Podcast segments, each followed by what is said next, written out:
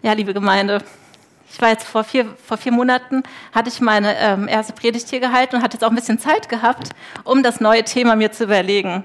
Was ist als nächstes dran? Welche, welches Thema werde ich ähm, hier vorne bringen?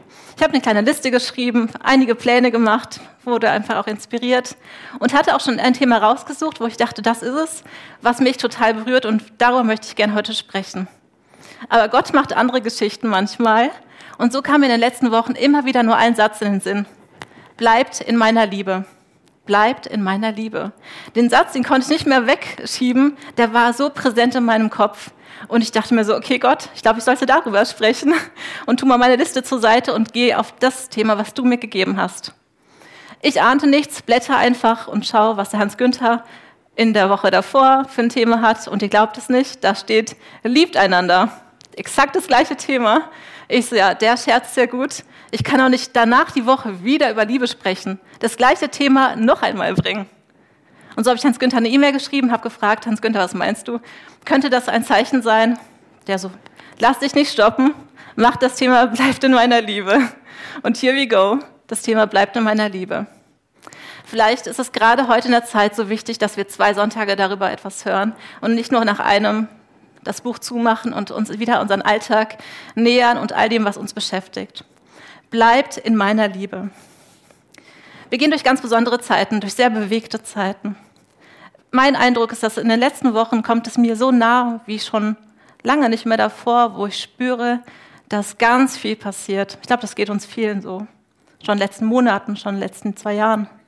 Aber ich habe das Gefühl, gerade in den letzten Wochen ist noch mal ganz schön viel an Emotionen im Raum. Die Menschen haben viele Gefühle in der aktuellen Zeit: Wut, Ärger, Verzweiflung. Sie fühlen sich bedroht, sie fühlen sich alleingelassen, sie fühlen sich nicht gesehen, sie fühlen sich vergessen.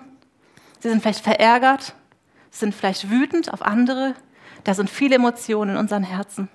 Manchmal wundere ich, mich, wie viele Emotionen in einem kleinen Herz reinpassen können. Aber ganz schön viele. Und ich habe das Gefühl, dass wir drauf und dran sind, uns wie Pippi Langstrumpf zu sagen, ich baue mir die Welt, wie sie mir gefällt. Du bist gegen Impfung, zack, dann reiße ich dich einfach aus meinem Leben ab. Du bist für die Impfung, dann reiße ich dich auch aus meinem Leben ab. Wir haben unterschiedliche Einstellungen und so fangen wir an, einfach abzublättern und zu reißen an unserem kleinen Leben. Mit dem wollen wir nichts mehr zu tun haben, mit dem wollen wir nichts mehr zu tun haben. Den schieben wir aus unserem Leben raus und den auch. Und wir merken gar nicht, dass wir dadurch immer wieder kleiner werden. Unsere Welt wird immer kleiner, weil wir einfach alle wegcanceln in unserer heutigen Cancel Culture. Wir canceln Menschen weg. Ständig, immer wieder. Aber was ist, wenn das zum Beispiel deine Schwester ist, die du plötzlich wegcancelst? Deine Mutter, die plötzlich auf der anderen Seite steht? Was ist es, wenn plötzlich dein Nachbar nicht mehr zu deinem Leben gehört, mit dem du so schön grillen warst? Was ist, wenn dein Partner eine andere Einstellung hat? Was ist, wenn das viele Menschen aus deiner Gemeinde sind, die du so geschätzt hast und so wertgeschätzt hast und plötzlich werden sie weggecancelt? Sie gehören nicht mehr zu deinem Leben dazu. Und ich habe drüber nachgedacht und ich merke auch bei Social Media, die junge Generation nicht nur mir, nicht nur ich spüre das, auch viele Menschen, ich glaube auch viele von uns spüren das, dass gerade echt viel in der Luft ist. Auf Social Media wird so wunderbar gestritten in der jungen Generation. Alle hauen sich die Köpfe ein. Und das Traurige ist, dass nicht nur die Welt da draußen so handelt und so re reagiert, sondern auch wir Christen. Wir sind ja auch normale Menschen. Und auch wir handeln oft genauso. Wir hauen uns so gerne die Köpfe ein wenn Menschen andere Einstellungen haben. Nicht nur bei dem bekannten Thema, sondern auch in anderen Themen. Da sind die Evangelikalen, da sind die Liberalen, da sind Katholiken, da sind die Evangelischen. Überall sind da Seiten und da Seiten und dazwischen immer wieder Fronten. Wir sortieren uns irgendwo ein und kämpfen gegen andere Christen, anstatt das zu tun, was Gott uns auftragt, nämlich in seine Welt hineinzugehen und seine Liebe zu verkünden. Ich habe mir die Frage gestellt, ist das eine Zukunft, die Jesus Christus für uns dem, im, im Sinn hatte? Für seine Gemeinde, für seine Kinder, für seine Welt? Ist es das, was Jesus von uns möchte, dass wir uns abschotten, abgrenzen und am Ende womöglich sogar ganz alleine zurückbleiben, weil alle anderen ja irgendwelche andere Meinungen haben als wir? Ist es das, was unser Auftrag ist? Ich glaube nicht. Jesus sagt, dass wir Salz und Licht sein sollen in der Welt. Gerade heute braucht es eine geschlossene Christenheit, die zusammen einsteht, um Jesus Christus groß zu machen. Wenn wir irgendwann in sein Reich kommen werden, wird es da nicht einen Tisch geben für die Geimpften und einen Tisch für die Nicht-Geimpften. Und Jesus wird mal da ein paar Minuten sitzen, dann geht er rüber zum anderen Tisch. Wir sitzen alle an einem Tisch, geimpft, nicht geimpft, geimpft, nicht geimpft, alle an derselben Tafel. Es spielt keine Rolle. In seinem Reich spielt es keine Rolle. Und ich glaube, auch in seiner Welt, in seiner Gemeinde sollte das keine Rolle spielen. Wir sind eins, wir sind eine Einheit, wir sind seine Familie, wir sind seine Kinder. Da gibt es nicht mehr links und rechts, sondern nur noch eins. Und ich glaube, dass diese Botschaft so wichtig für, unsere, für unser Herz heute ist. Und ich glaube, sie, sie macht mit uns allen was. Weil jeder Mensch hat das Gefühl, sich in die Sicherheit zu ziehen, da wo seine Meinung einfach Raum hat. Ich habe in einem Brief von Johannes, da kommt ja unser Bibeltext auch heute her, das ist jemand, ein Apostel, der sehr viel über die Liebe geschrieben hat. Er hat das Johannesevangelium geschrieben und die drei Johannesbriefe. Ein Merkmal von diesen wunderbaren Texten ist, dass sie, auch das spüre ich selbst, voller Liebe sind. Das war ein Jünger, der Jesus wirklich liebte. Ich glaube, das ist sein Ausdruck und sein Merkmal von diesen Texten von Johannes. Es war jemand, der Jesus wirklich geliebt hat, der nicht nur tolle Dinge erleben wollte, große Wunder sehen wollte und echt mal schauen wollte, wie Jesus durchgreift. Es war ein Jünger, der Jesus an den Lippen gehangen ist, der ihn wirklich geliebt hat, der ihn angeschaut hat, der ihn beobachtet hat, der immer da war, wo Jesus war. Da war auch Johannes zu finden. Und zum Beispiel, er liegt beim Abendmahl an der Brust des Herrn. Als Jesus verhört wird, betritt Johannes den Palast. Er steht mit Maria unter dem Kreuz und der Gekreuzigte überträgt ihm die Fürsorge für seine Mutter. Also das wird man jetzt auch nicht jedem zutrauen. Er betritt die Grabkammer Jesu, nachdem er auferstanden ist. Er ist engagiert im Gemeindebau. Und in einem Lexikon zur Bibel von Fritz Rienecker stieß ich auf eine spannende Aussage. Johannes war der Jünger, den Jesus lieb hatte. Es ist müßig, nach einem Grund dafür zu fragen, aber die Frucht dieser Liebe spüren wir in der Art und dem Verständnis, mit dem Johannes vom Herrn spricht und sein Bild so zeichnet, wie Jesus sich ihm, sich im vertrauten und engsten Jüngerkreis offenbarte. Also er war immer da, wo Jesus war und ich finde, das spürt man seinen Texten ab. Er spricht ganz oft von der Liebe, interessanterweise auch sehr viel vom Thema Bleiben. Bleibt in meiner Liebe. Das Wort bleiben gibt es 118 Mal im NT, im Neuen Testament. Und alleine mehr als die Hälfte, nämlich 64 Male davon, steckt das Wort bleiben im Johannesevangelium und in den drei Briefen von Johannes. Also 64 Mal sagt er bleiben, in, verschiedenen, in verschiedenen Hinsichten, aber immer wieder auch das in der Liebe bleiben. Und einige Beispiele sind zum Beispiel 1. Johannes 4, Vers 16. Und wir haben erkannt und geglaubt die Liebe, die Gott zu uns hat. Gott ist Liebe und wer in der Liebe bleibt, der bleibt in Gott und Gott in ihm. Oder 1. Johannes 4, Vers 12. Wenn wir einander lieben, so bleibt Gott in uns und seine Liebe ist vollendet in uns. 1. Johannes 3, Vers 17. Wer aber der Welt Güte hat und sieht seinen Bruder Mangel leiden und verschließt sein Herz vor ihm, wie bleibt die Liebe Gottes in ihm? 1. Johannes 3, Vers 14. Wir wissen, dass wir aus dem Tod in das Leben übergegangen sind, weil wir die Brüder lieben. Wer den Bruder nicht liebt, bleibt in dem Tod. Ganz klare Worte und stehen bleiben möchte ich vor allen Dingen bei einem Vers, der auch heute unser Predigttext einführt, nämlich Johannes 15, Vers 9. Aus einem meiner Lieblingskapitel aus der Bibel, muss ich zugeben. Und zwar ist es der Vers, wie mich mein Vater liebt, so liebe ich euch, bleibt in meiner Liebe wie mich mein Vater liebt, so liebe ich euch, bleibt in meiner Liebe. Ich bin echt drüber gestolpert über diesen ersten Satz, wie mich mein Vater liebt, so liebe ich euch. Ich so, wow, das ist ganz schön krass. Also wie Gott liebt, so liebt Jesus auch uns. Wir wissen, dass Gott Liebe ist. Er ist par excellence Liebe, durch und durch Liebe, 100 Prozent. In seiner Liebe gibt es keinen Hass. Keine Boshaftigkeit, keine Ausgrenzung. Da gibt es keinen Egoismus, keine Selbstsucht. Da gibt es keine Enge, kein sich zurückhalten, kein sich so komisch verschämt sich zurücknehmen. In seiner Liebe ist Freiheit, die volle Freiheit.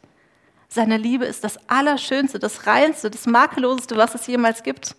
Seine Liebe, Gottes Liebe ist unbegreiflich schön, sie ist strahlend. Und mit dieser reinen Liebe liebt auch Jesus uns. Mit dieser vollkommenen Liebe werden wir geliebt. Fühlst du dich heute so unglaublich geliebt? Wie geht es dir heute in diesem Moment? Hast du das Gefühl, du bist unfassbar geliebt? Also ich muss ehrlich zugeben, ich fühle mich nicht jeden Tag geliebt. Manchmal stehe ich auf und fühle mich alles andere als geliebt. Nämlich vielleicht vergessen, übersehen, übergangen, beraubt, unsichtbar, vielleicht auch ängstlich, verzweifelt. Viele Gefühle, die eigentlich in der Liebe gar keinen Raum haben. Weil die Liebe überdeckt das alles. Die Liebe überdeckt das alles und die Liebe nimmt alles ein. In der Liebe ist nur Raum für Freude und Frieden und Kraft und, und Freiheit und Weisheit und Stärke. In der Liebe ist so viel Gutes für uns. Und diese Liebe schenkt Jesus uns. Ich wollte noch mal auf die Liebe zu sprechen kommen. Was sagt denn die Bibel zum Thema Liebe? Wie sieht die Liebe aus, die Gott für uns hat? Und da bin ich auf 1. Korintherbrief Kapitel 13 gestoßen, die sehr bekannten Verse. Ich nehme einige Verse davon raus. Die Liebe ist geduldig und freundlich. Sie ist nicht neidisch oder überheblich, stolz oder anstößig. Die Liebe ist nicht selbstsüchtig. Sie lässt sich nicht reizen. Und wenn man ihr Böses tut, trägt sie es nicht nach. Sie freut sich niemals über Ungerechtigkeit, sondern sie freut sich immer an der Wahrheit. Die Liebe erträgt alles, verliert nie den Glauben, bewahrt stets die Hoffnung und bleibt bestehen, was auch geschieht. Wow. Das ist Liebe, wie Gott Liebe für uns hat. Das ist Gottes Liebe für uns. Und wir sehen es auch in Jesus Christus. Gott hat ihn in die Welt hineingeschickt. Wir feiern das an Weihnachten, dass er als kleines Baby in unsere Welt hineingeboren wurde, um uns zu zeigen, wie sehr er uns liebt. Er verlässt alles, seine ganze Herrlichkeit, um reinzukommen in unsere Dreckigkeit, in unsere schuldbeladene Welt, in unser kleines, verstaubtes Leben manchmal. Da kommt Jesus hinein, weil er uns liebt. Er kommt in unsere Welt hinein und er stirbt für uns. Mehr geht nicht. Das ist Liebe unlimited. Das ist Jesu Liebe für uns. So, zurück zu unserem Thema, bleibt in meiner Liebe, bleibt in dieser reinen Liebe. Ich habe immer wieder über das Wort bleiben nachgedacht. Ich dachte, wieso bleibt in meiner Liebe? Wieso ständig liebt einander, fertig? Oder warum bleiben? Warum soll ich in seiner Liebe bleiben? Warum sagt er nicht, komm in meine Liebe oder komm dazu in meine Liebe, sondern er sagt, bleibt in meiner Liebe. Was heißt das? Und ich musste an eine Situation aus unserem Leben denken, Christian und ich fahren sehr gerne, ähm, wenn es Silvester wird, wenn es dunkel ist und Richtung Silvester zugeht, nach Weihnachten Richtung Allgäu. Wir haben da richtig tolle Freunde im Allgäu, ein tolles Ehepaar mit drei Kindern. Und wir verbringen unglaublich gerne den Silvester im Schnee. Wir machen Winterspaziergänge, wir sitzen am Kamin, wir quatschen bis, äh, bis in die Puppen, die Männer kochen für uns. Wir Frauen quatschen in der Zeit und machen Lobpreis, beten, gehen spazieren haben einfach eine unglaublich schöne Zeit. Und wenn wir da hineinkommen, in dieses alte Holzhaus, und es knarzt so ein bisschen, und wir stellen unsere Tasche in den Flur, dann fühle ich mich so, als wäre ich gerade nach Hause gekommen. Ich habe da ein Gefühl von zu Hause, wenn ich dort bin, in diesem Haus von unseren Freunden. An einem Silvester, das war vor zwei Jahren, wir waren für drei Nächte dort, haben wir uns angemeldet. Wir hatten vier wunderschöne Tage verbracht mit allem, was dazu gehört, Raclette und so weiter und so fort, was man halt Silvester macht. Und an dem letzten Tag, wir wollten gerade aufbrechen, nach Hause fahren, sagten unsere Freunde, bleibt doch noch. Es ist so schön mit euch, bleibt doch noch. Und ich habe gespürt, die meinen es wirklich ernst. Das ist jetzt keine Floskel, sondern sie sagen wirklich, bleibt doch noch bei uns. Wir könnten noch so schön in die Berge gehen, noch einen tollen Wintertag erleben, bleibt doch noch. Und ich glaube, das sagt auch Jesus zu uns. bleib in meiner Liebe. Vielleicht sagt er, bleib in meiner Liebe. Einfach als Einladung, dass wir in seiner Liebe bleiben können. Vielleicht sagt er es auch mit Nachdruck, bleib in meiner Liebe. Bleib in meiner Liebe. Du darfst noch nicht gehen, bleib und genieße die Liebe, genieße diesen Raum der Liebe. Geh noch nicht. Und so lautet mein erster Punkt von zwei heute. Eigentlich will ich nur sagen, bleib in meiner Liebe, das ist das Thema und das soll auch hängen bleiben. Aber ich möchte auf zwei Punkte eingehen und zwar der erste. Bleib in meiner Liebe und dann blüht dein Herz auf. Jetzt steht hier einmal trinken, bevor ich das vergesse, mache ich das gerade mal.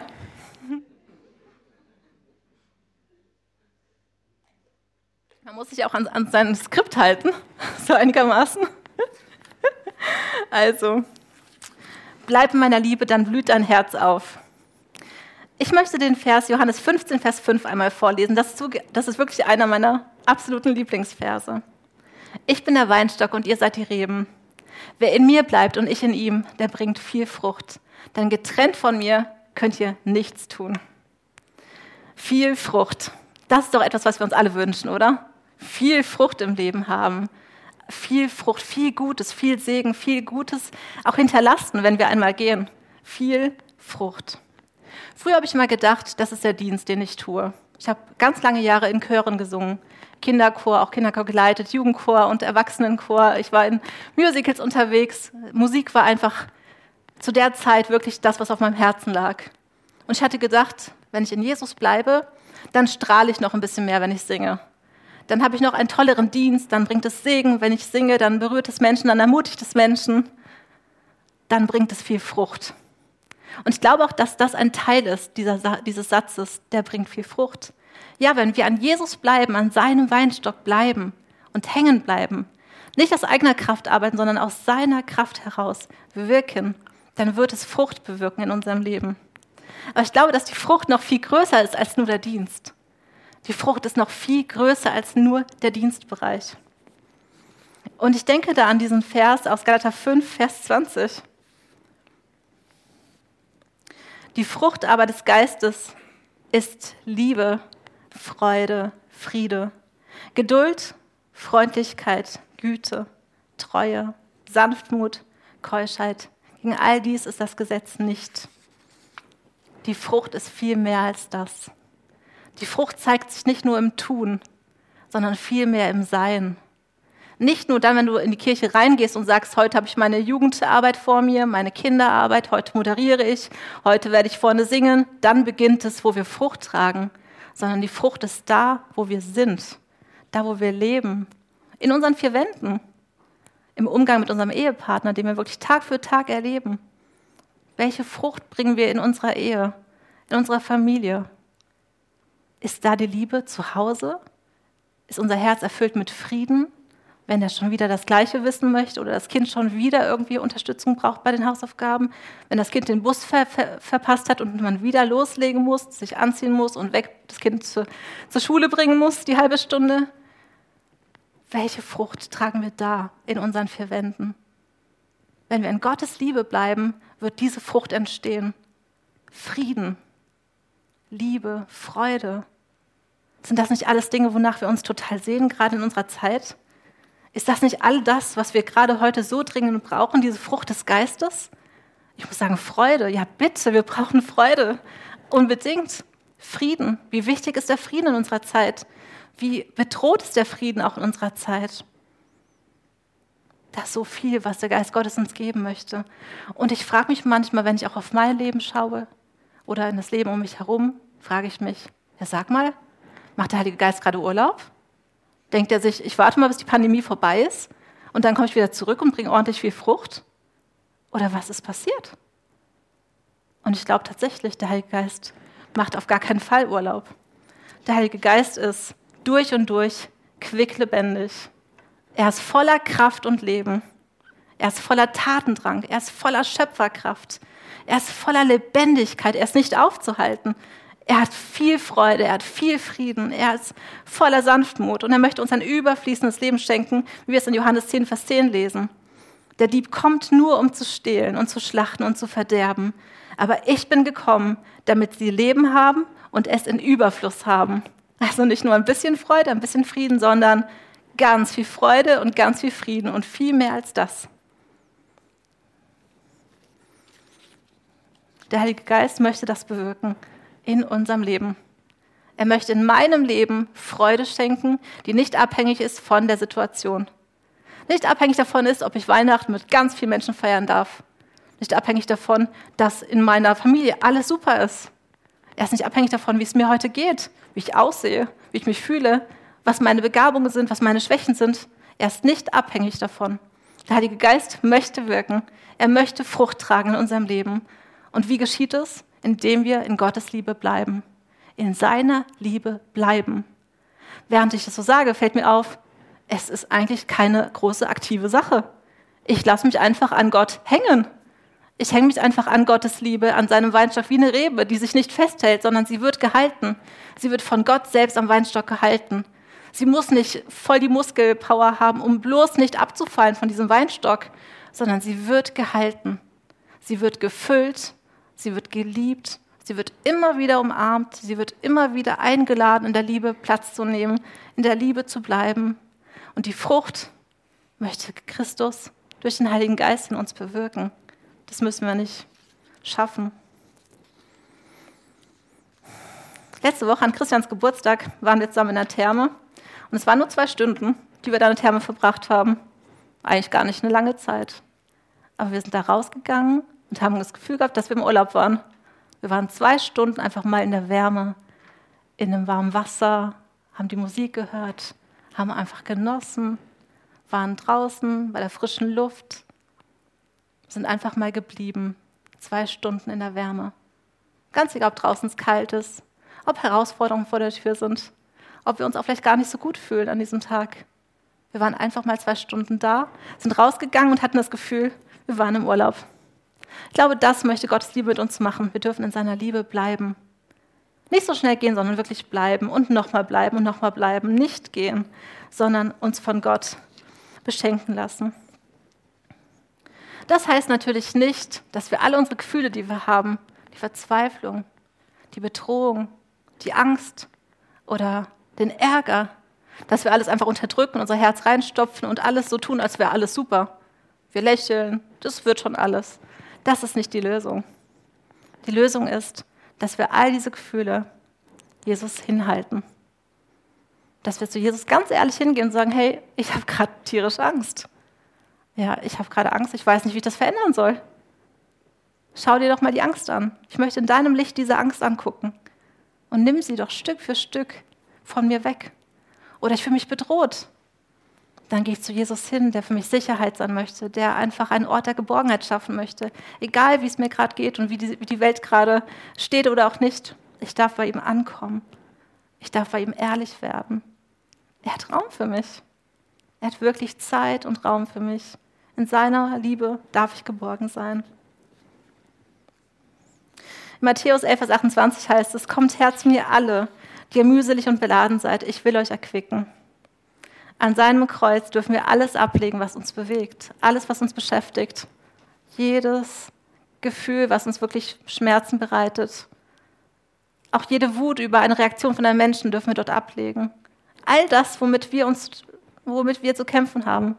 All das, wo wir auch schon verletzt worden sind in den letzten zwei Jahren und darüber hinaus. All das, wo wir uns nicht geliebt und gesehen gefühlt haben, wo wir uns vergessen gefühlt haben. All das dürfen wir an seinem Kreuz ablegen. Und an seinem Kreuz dürfen wir einen Tausch erleben. Er möchte uns die Frucht des Geistes schenken. Und alles, was nicht gut ist für uns, was uns schwer fällt, das dürfen wir dort ablegen. Und Jesus möchte uns all das geben, was wir brauchen. Was heißt es konkret für uns, in seiner Liebe zu bleiben? Ich meine, man kann oft drüber nachdenken und dann denkt man, ja, das klingt ganz gut, ich möchte jetzt mehr in Gottes Liebe bleiben und damit gehen wir nach Hause und ja, was heißt es konkret für uns, in Gottes Liebe zu bleiben? Wie könnte das für dich ganz konkret aussehen? Viktor oder Susanne, Sabine, was heißt es für dich, in Gottes Liebe zu bleiben? Diese Frage darfst du selbst mitnehmen für dich und mit nach Hause nehmen. Diese Frage darfst du selbst beantworten. Da gibt es keine Antwort, die für jeden passt, sondern deine Antwort will Jesus dir auch schenken. Für mich heißt es aktuell, und ich erlebe das als ganz große Freude, Ich mache immer wieder, gehe ich in mein Wohnzimmer, mache die Tür zu, damit keiner reinkommt. Ich meine, dann sind eh keiner zu Hause. Christian ist ja gerade Arbeit, aber trotzdem, ich mache die Tür zu und weiß, jetzt ist Raum für meine Begegnung mit Jesus. Ich mache meine Lobpreis-CD an, die ich total gerne höre, fühle mich sicher und freue mich auf die Begegnung mit ihm. Und in diesem Raum bin ich einfach ich selbst. Mal gehe ich einfach durch den Raum spazieren, singe mit, mal setze ich mich in die Ecke, in meinen Notizblock, schreibe mir was auf, mal tanze ich auch durch den Raum und schreie vielleicht sogar, ich lobe Gott aus ganzem Herzen, ich freue mich, ich bewege mich, voll egal, sieht ja nur Jesus. Und ich fühle mich wohl in seiner Liebe und in seiner Freiheit und ich weiß, ich darf bei ihm sein, wie ich bin. Ich muss mich nicht verstecken, ich muss mich nicht zurückhalten. Ich bin einfach da, um ihm zu begegnen in dieser Freude. Das ist gerade mein Weg, Gott zu begegnen. Und ich erlebe sehr viel Gutes aus dieser Zeit. Ich werde gestärkt für den Tag. Ich fühle neue Freude, neuen Frieden, neue Sanftmut. All das, was ich brauche, um aktuell überleben zu können. In seiner Liebe ist alles, was wir brauchen. Vielleicht ist es für dich was anderes und du möchtest einfach mal einen neuen Weg ausprobieren. Vielleicht mal einfach mal ein Bild, mach die Musik an, mal ein Bild und verbinde die Zeit mit Gott. Oder backe den tollsten Kuchen, den du dir vorstellen kannst und verbringe Zeit mit Jesus in der Zeit. Oder geh dein Auto reparieren und sag, ich mache das jetzt mit Jesus zusammen. Und schau doch mal, was passiert. Verbinde auch Alltagsdinge mit Jesus, verbringe sie gemeinsam mit ihm. Weil alles, was wir im Gebet tun, in Verbindung mit Gott tun, ob das jetzt Einkaufen ist, ob das jetzt ein Buch lesen ist, ob das jetzt wirklich ein Bild malen ist, etwas kochen oder auch wirklich ein Spaziergang, All das kann Gebet sein. Jesus möchte dir in all diesen Dingen begegnen, wenn du es zulässt. Und du darfst in seiner Liebe bleiben. Jeden Tag aufs Neue. Vielleicht fällt es dir auch gerade sehr schwer, an Jesu Liebe zu glauben und du denkst, ich fühle nichts davon. Ich fühle alles andere als Liebe in meinem Leben. Dann möchte ich ermutigen, ganz ehrlich zu werden vor Jesus. Dich nicht zu verstecken, sondern geh neu auf ihn zu. Sag ihm, wie es ist. Sag ihm, was dich ärgert, was dir schwerfällt, wo du wirklich zu kämpfen hast und konfrontiere Jesus damit. Und dann such dir aber auch einen Weg, ihm neu zu begegnen, neu in seine Liebe zu kommen. Und vielleicht hast du das Gefühl, du, dir fällt nichts ein. Dann sprech mich gerne an, sprech jemand anderes an, der mit Jesus unterwegs ist und lass dich helfen, lass dir Unterstützung geben. Lass dir eine neue Idee auf den Weg mitgeben. Jesus möchte dir begegnen in seiner Liebe, möchte er dir nahe sein. Lass es zu. Mein nächster Punkt ist, und dann sehe ich wieder das Wort trinken. Ich mache es jetzt nochmal. Ich bin ja froh, dass ich es draufgeschrieben habe.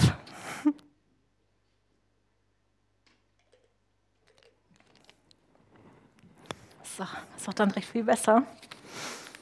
Der zweite Punkt heißt, bleib in meiner Liebe, dann werden Mauern weichen. Wir haben gerade viel darüber nachgedacht, was, was es bedeutet, dass wir persönlich in Gottes Liebe bleiben, als einzelne Menschen. Und jetzt geht es darum, wenn wir in Gottes Liebe bleiben, die Liebe hat Kraft, sie hat Power, Gottes Liebe ist sehr groß, dann werden Mauern weichen. Das ist der zweite Punkt. Ich weiß nicht, wie, es, wie euer Gefühl ist und ich glaube, das geht uns schon allen auch so. Mein Eindruck ist, unsichtbare Mauern gehen durchs Land. Unsichtbare Mauern schlängeln sich durchs Land. Durch Gemeinden gehen unsichtbare Mauern. Durch Familien gehen unsichtbare Mauern. Durch Freundschaften gehen unsichtbare Mauern. Ja, früher gab es da manchmal so, da waren die Veganer, die Vegetarier, die Hipster und die traditionellen Spießer vielleicht, wie auch immer. Plötzlich gibt es die geimpften Veganer, die nicht geimpften, die geimpften Spießer, die nicht geimpften, wie auch immer. Ich will damit nur darstellen, wir waren vorher in einer sehr pluralistischen Welt. Und heutzutage hat sich das einmal verdoppelt, weil jede einzelne Gruppe wurde zweigeteilt. So fühlt sich das auf jeden Fall an. Alles wurde noch einmal geteilt. Verrückt, was da passiert ist. Unsichtbare Mauern. Und ich habe den Eindruck, die Mauerbauer machen im Grunde Überstunden aktuell. In den letzten Wochen vor allen Dingen merkt man es immer mehr, wie die Mauern stabiler werden und stärker werden, kälter werden. Und daran beprellen sich viele, viele Menschen die, die Nase aktuell. Und Mauer bauen ist eine sehr, sehr kostspielige Sache. Es ist eine sehr, sehr gefährliche Sache, wenn Mauern aufgebaut werden. Egal wie groß oder wie dick die sind, Mauern sind was sehr Gefährliches für eine Gesellschaft, für eine Gemeinschaft. Und ich habe mich auch gefragt, wo habe ich Mauern gebaut? Wo habe ich in den letzten Wochen, in den letzten Monaten Mauern gebaut? Wo habe ich ganz bewusst gesagt, das kann ich aber nicht verstehen. Was ist denn mit dem los? Nee, meine Güte, was ist denn da los in dem Bundesland und was machen die gerade? Was ist das für ein Quatsch? Ich verstehe das überhaupt nicht. Man könnte das doch so machen, man könnte es doch so machen. Ich muss nichts ausführen, ich glaube, wir kennen das zu Genüge. Aber genau das ist es. Wo habe ich Mauern gebaut? Wo habe ich Steine auf die Mauer gelegt? Und wo habe ich dafür mitgesorgt, dass die Mauer immer größer wird? Mauer bauen, das können wir Menschen sehr, sehr gut. Angefangen hat es im Garten Eden. Da wurde schon, auf den ersten Seiten der Bibel wurde schon die erste Mauer errichtet. Herzlichen Glückwunsch. Hat gleich angefangen. Es war so wunderbar zwischen Adam und Eva und Gott. Sie hatten eine wunderschöne Gemeinschaft. Wie gesagt, Gott liebt in der Liebe, die Jesus liebt in der Liebe, wie Gott ihn liebt. Das war einfach eine unglaublich schöne Liebe, die die Menschen dort erleben durften. Und plötzlich sagen die Menschen, nee, ich vertraue dir nicht. Ich glaube nicht, dass du es gut mit mir meinst. Und schon wurde die erste Mauer errichtet. Die Konsequenz davon war eine zerstörte Beziehung zu Gott, eine gestörte Ehebeziehung. Jeder gibt dem anderen die Schuld. Misstrauen, Gefangenschaft, die Freiheit war plötzlich ausgepustet, Stolz, Egoismus, Einsamkeit. Alles Folgen von einem Mauerbau im Garten Eden. Auch in Berlin stand bis vor 30 Jahren eine Mauer und trennte Ost von West. Am 9. November 1980 fiel diese Mauer endlich, die so viel Schaden angerichtet hat, die so viel zerstört hat, auch in unserem Land. Und wenn wir denken, ach super, die Mauer ist jetzt weg, jetzt ist ja alles wunderbar, von wegen. Wir spüren teilweise bis heute, dass noch nicht Versöhnung hergestellt ist, dass Menschen sich immer noch nicht zugehörig fühlen zu einem gesamten Deutschland oder gegen die Westis oder die Ossis schimpfen. Bis heute spüren wir noch Folgen von dieser Mauer. Ich finde es unglaublich. Nach 30 Jahren spüren wir es immer noch, dass die Mauer Schaden angerichtet hat. Bis heute ist viel an Gefühlen zurückgeblieben, wo Menschen sich immer noch nicht gesehen fühlen, ausgegrenzt fühlen. Ich finde es unglaublich. Und in unserer aktuellen Zeit ist wieder Hochkonjunktur des Mauerbaus. Wir bauen fröhlich unsere Mauern. Wir fühlen uns anderen Meinungen überlegen, lachen über andere Haltungen, machen uns lustig, verstehen andere Menschen nicht, wollen sie auch nicht verstehen, bleiben auf unserem Standpunkt, kämpfen gegen alles, was nicht unserer Meinung entspricht und bauen Mauern. Mauern zu Menschen, Mauern zu Gemeindemitgliedern, Mauern zur Gemeinde generell. Wir gehen gar nicht mehr vielleicht in die Kirche, weil wir alles schwierig finden. Mauern in der Familie, wir bauen fröhlich Mauern. Aber das ist. Und ein kleiner Gedanke. Nur weil wir vielleicht Mauern zu Menschen bauen, die wir nicht kennen und vielleicht nur verachtend in den Medien sehen, sind es trotzdem Mauern, die wir bauen. Also auch wenn ich irgendwo die Nachrichten gucke und mich überheblich fühle für eine Gruppe oder für einen Menschen, wo wir sagen, wie kann er sowas machen? Was ist das für ein Kerl? Spinner? Damit baue ich auch eine Mauer, auch wenn er es nicht hört. Ich baue Mauern ständig zu Menschen. Ich wünsche Menschen nichts Gutes. Ich wünsche Menschen alles andere als das Gute. Und damit baue ich selbst in dem Moment, während ich vor dem Fernseher sitze, Mauern zu Menschen. Und das, die, das was es mit uns macht, Mauern zerstören. Mauern machen kaputt. Mauern unterbinden gute Beziehungen. Mauern unterbinden Vertrauen. Mauern grenzen aus. Es geht bei Mauern nur darum, dass man seinen Standpunkt hat und ihn verteidigt, komme was wolle, um am Ende des Tages Recht zu behalten. Da sind die Menschen, die diese komische Meinung haben und hier bin ich, die die richtige Meinung hat. Ich habe Recht und er nicht. Und was ist das die Konsequenz davon? Auf jeden Fall nichts Gutes. Wir merken es in der Atmosphäre, in der wir uns befinden. Es wird kälter, es wird kühler. Die Liebe nimmt ab. Wir denken manchmal, so, wenn wir Leute begegnen, oh, was er wohl für eine Meinung zu dem Thema hat. Spannend, ob er zu mir gehört oder nicht. Wir sehen oft nur noch diese zwei Gruppen und wollen uns irgendwie dazugehörig fühlen und grenzen die andere Gruppe aus, weil wir es leid sind, immer wieder mit den gleichen Dingen konfrontiert zu werden. Und ich glaube auch, dass wir in der Politik keine Antwort auf diese Frage finden.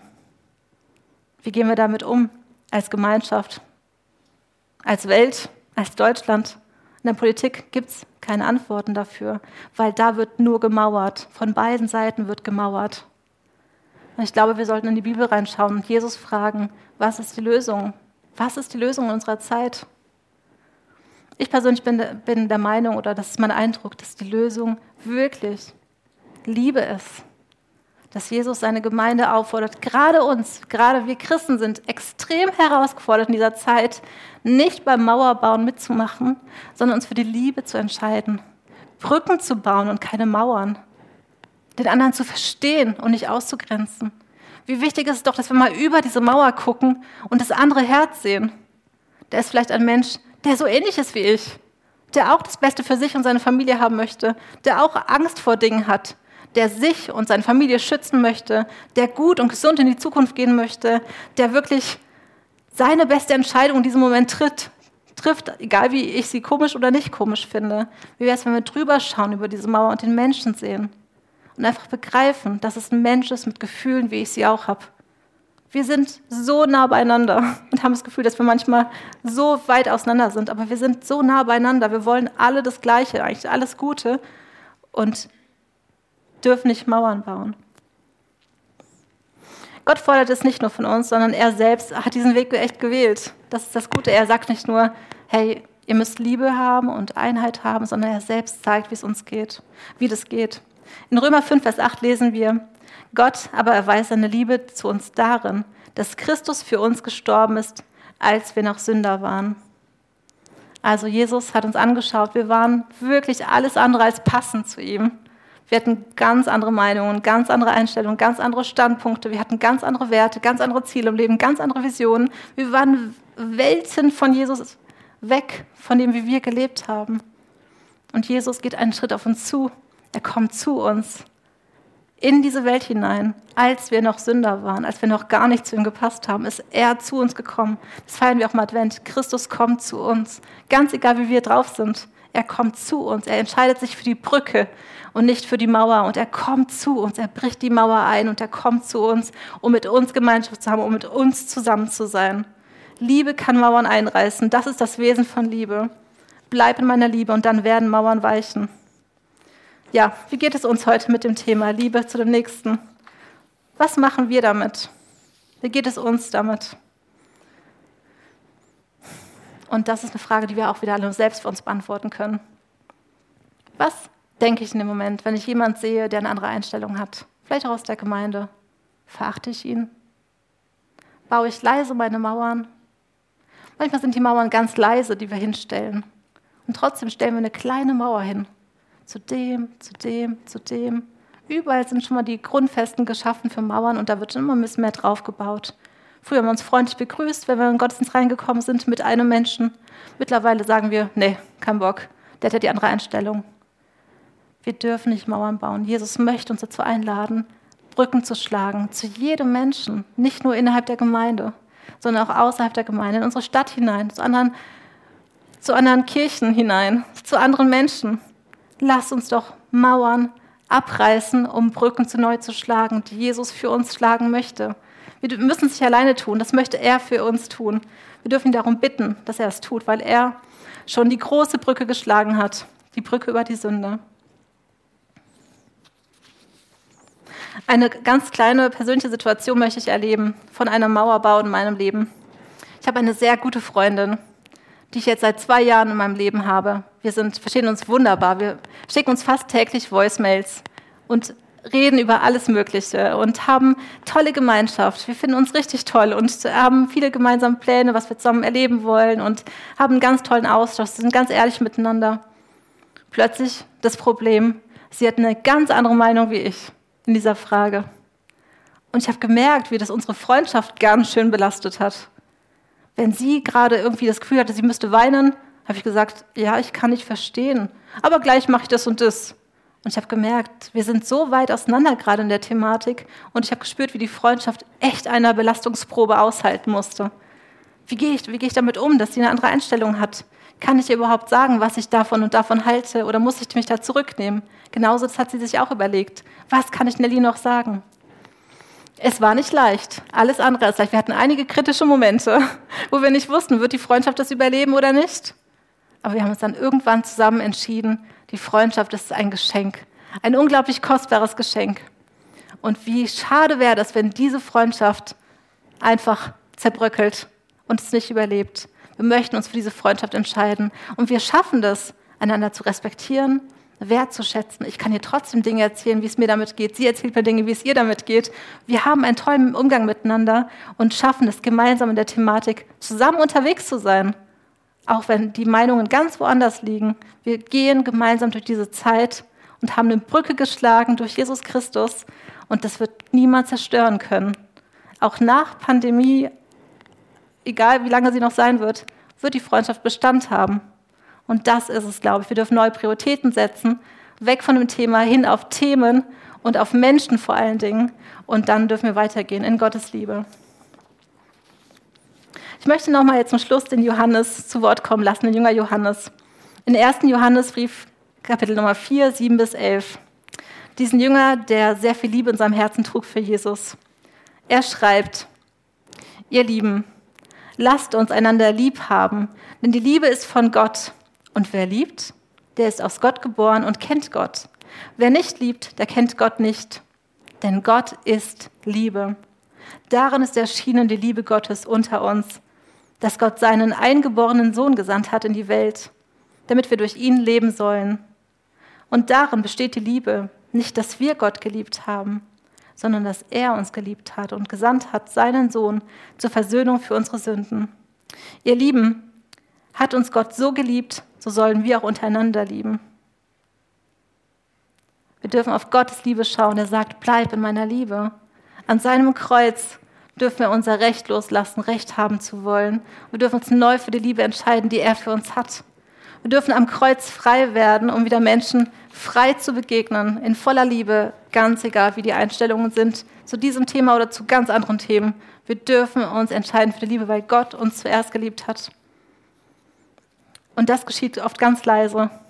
Ich entscheide mich in ganz kleinen Momenten und Punkten, den anderen Segen zu wünschen, was Gutes zu wünschen. Ganz egal, welche Einstellung er hat. Gott segne dich. Gott liebt dich. Ich möchte dich auch lieben. Ich möchte zu dir stehen, egal welche Einstellung du hast.